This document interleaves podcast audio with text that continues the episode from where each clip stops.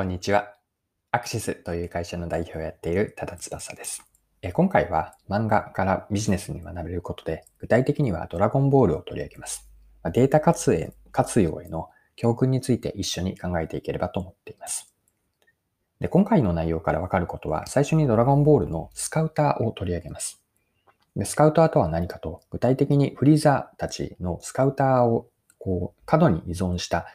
ことと弊害について見ていきます。ここまでが前半で、で後半では本題に入っていくんですが、ビジネスへの着想を広げていって、データ活用への教訓と、そして、えっ、と、ビジネスでは何が大事かについて、スカウターから学べることを見ていければと思っています。はい。で、皆さん、ドラゴンボールって読まれたことはあるでしょうか？で、ドラゴンボールでは、ドラゴンボール Z ですね、まあ、サイヤ人編とリーザ編があるんですけれども、その中にスカウターという道具が登場するんです。でスカウターとは何かなんですけれども、簡単に説明をすると、片目だけのメガネのようなものなんですね。で耳から目の部分に取り付けて、ま、機能は大きく3つあります。スカウターの機能の1つ目は、相手の戦闘力が数値で測定できるんです。例えば戦闘力が5000とか1万とか2万といったようなものが簡単にスカウターでわかるんです。で2つ目の機能が測定した相手の地点がわかるんですね。これは緯度と経度がわかるようなイメージです。3つ目がコミュニケーションに使えてトランシーバーのような役割を果たします。以上がスカウターの機能なんです。で、スカウターでこうドラゴンボールを読みながらこう改めて興味深いなと思ったのが、スカウターには弊害があって、まあ、功罪両方あるんですね。で、先ほど見た3つの機能が便利な一方で、スカウターの戦闘力の値に依存しすぎるというのが弊害なんです。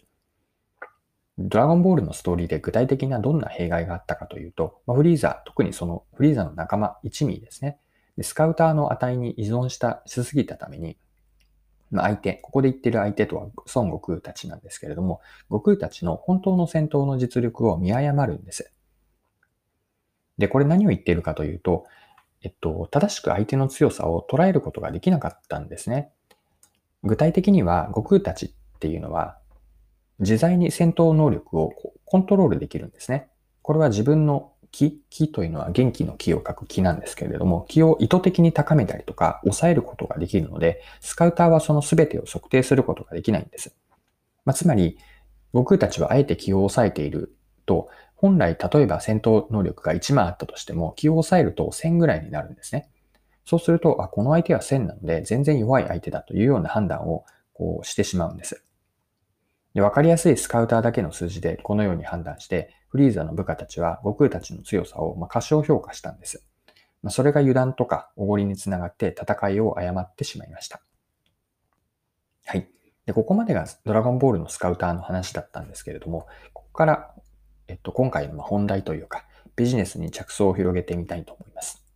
で、今の話、スカウターの弊害をビジネスに置き換えると、一部分にしか過ぎない特定データだけを見て意思決定をする危うさなんですね。で確かにデータというファクトから物事を理解して意思決定の判断基準にしてアクションにつなげるということはデータドリブンでやっていくこと。これって大事ですよね。しかし一方でなんですけれども、収集されたデータの前提とか、またはデータの限界を把握した上で活用しないと見誤るという弊害があるんです。で、ここで言ってるデータの前提と限界とは何かなんですけれども、前者の前提というのは、そのデータは誰が何の目的で、まあ、誰からまたは何からどうやって収集されたかという前提をしっかりと把握しているかなんです。で、限界もあるんですね。で、データの限界は2つ大きくあると思っていて、1つ目のデータの限界というのは、あくまでデータというのは過去のものなんです。まあ、収集された時点という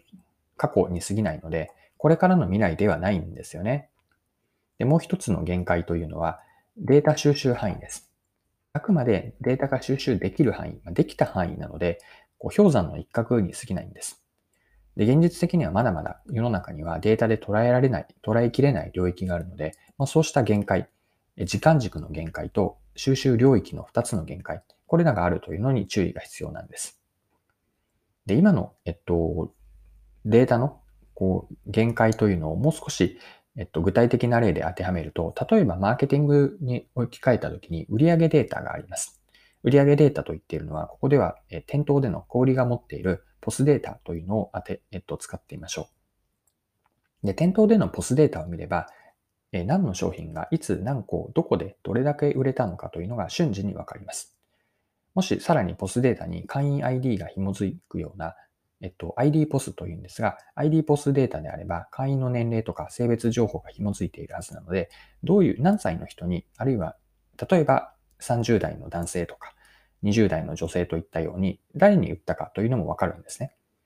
まあ、ただし、えっと、さっきも見たようにデータというのはあくまで過去の結果なので、これもポスデータにも全くその通りなんです。まあ、つまり、あるものが売れたとして、それが未来も同じように売れるかというのはわかりません。また、捉えきれない領域もあって、同じ一つの売り上げでもお客さんの心理とか購入状況というのは、ポスデータだけでは捉えきれないんです。まあ、あくまで結果としてなんですね。お客さんの心理とか購入状況とは何を言っているかというと、お客さんが店頭で何を期待して買ったのか、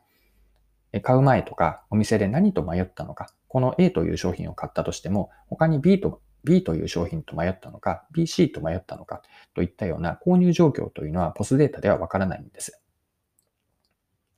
はい。ここでもう一度ドラゴンボールに話を戻すんですが、悟空たちはスカウターは持っていませんでした。ではどうやって相手の強さを測っていたかというと、ここでも気が出てくるんですね。相手の気を感じるという能力に悟空たちは秀でていました。さらに相手の気が小さいか大きいか、つまり弱いか強いかだけではなくて、その気の質的な意味合いですね。良い気なのか邪悪な気なのか。で、さらには誰の気なのかまで捉える能力を持っていたんです。で、ここでその話をもう一度ビジネスの話に戻すんですが、つまり何を言っているかというと、うんと、これが今回お伝えしたいメッセージの一言になるかなと思っているんですが、データというこう客観では、だけではなくて、これも大事なんですけれども、客観だけではなくて、人の心理とか本音を対極的に見るような直感、この客観と直感の両方が大事というのが、えっと、ドラゴンボールのスカウターから学べることだと思っています。で、ここで両方というのがポイントなんですよね。もし客観だけに依存しすぎるとデータから見誤るというのがさっき見たようなことです。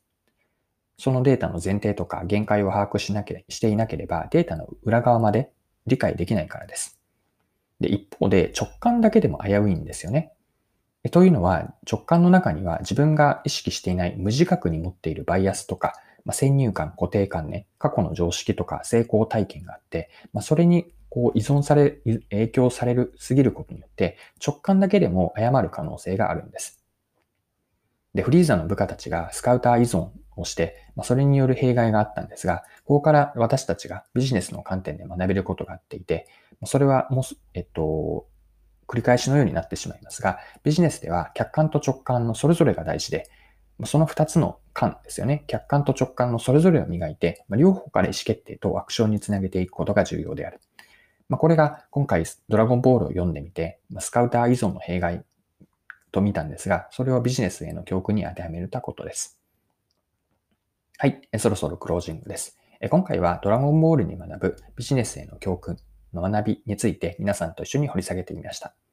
最後に簡単に内容をまとめておきましょう。ドラゴンボールではフリーザの部下たちはスカウター依存の弊害があって、相手の本当の実力を捉えることができなくて、えっと、悟空たちの強さを過小評価して戦い方を誤りました。でビジネスへの教訓というのは、こうデータ活用のに見たんですけれども、データの前提とか限界を把握せずに活用すると判断を誤ってしまいます。